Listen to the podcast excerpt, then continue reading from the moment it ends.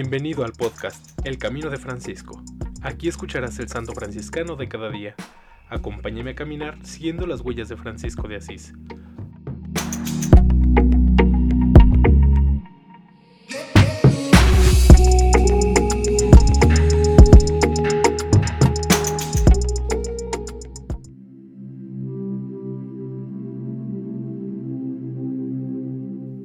Enero 30. Santa Jacinta Mariscotti religiosa de la Tercera Orden Regular, 1596 a 1640, canonizada por Pío VII el 24 de mayo de 1807. Jacinta nació en Viñanelo, cerca de Viterbo, en 1595. Su hermana mayor se había hecho religiosa en el convento de San Bernardino de Viterbo. Jacinta no manifestaba ninguna inclinación por la vida claustral, amiga de fiestas donde pudiera lucir su gracia y elegancia. Su padre, preocupado por su espíritu mundano, decidió recluirla en el convento de su hermana. En el convento no cambió de vida. Cuando su padre fue a visitarla, le dijo, Aquí me tienes de monja, como has querido, pero yo quiero vivir de acuerdo con mi condición social. Pidió para sí una alcoba lujosamente amueblada, comidas especiales y diversiones, no ciertamente convenientes a una religiosa. Durante diez años vivió en el monasterio como una joven noble. Un día se enfermó le enviaron el confesor a la celda. El fraile, viendo tanto lujo, se negó a confesar a aquella monja mundana. Dijo, el paraíso no se hizo para hermanas soberbias y vanidosas. Entonces contestó la joven, ¿habré entrado al convento para mi condenación? Respondió el confesor, debes cambiar de conducta y reparar el mal ejemplo que has dado a las cohermanas.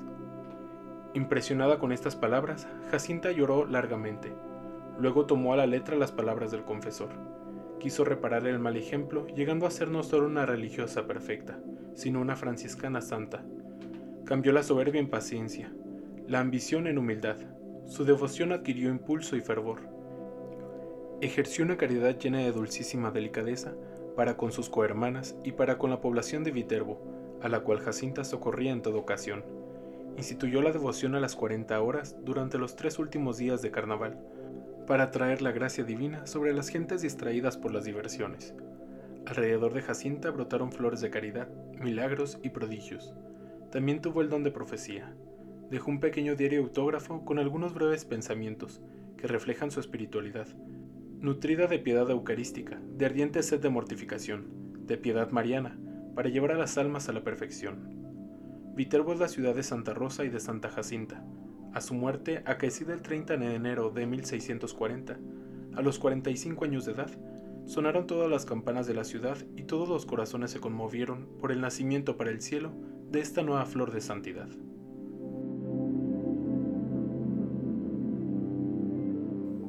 En alabanza de Cristo y su siervo Francisco. Amén.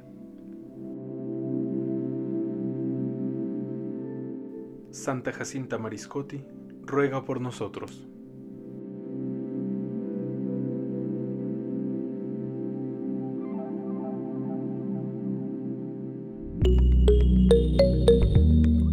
Te invito a que compartas este podcast y sigamos juntos el camino de Francisco.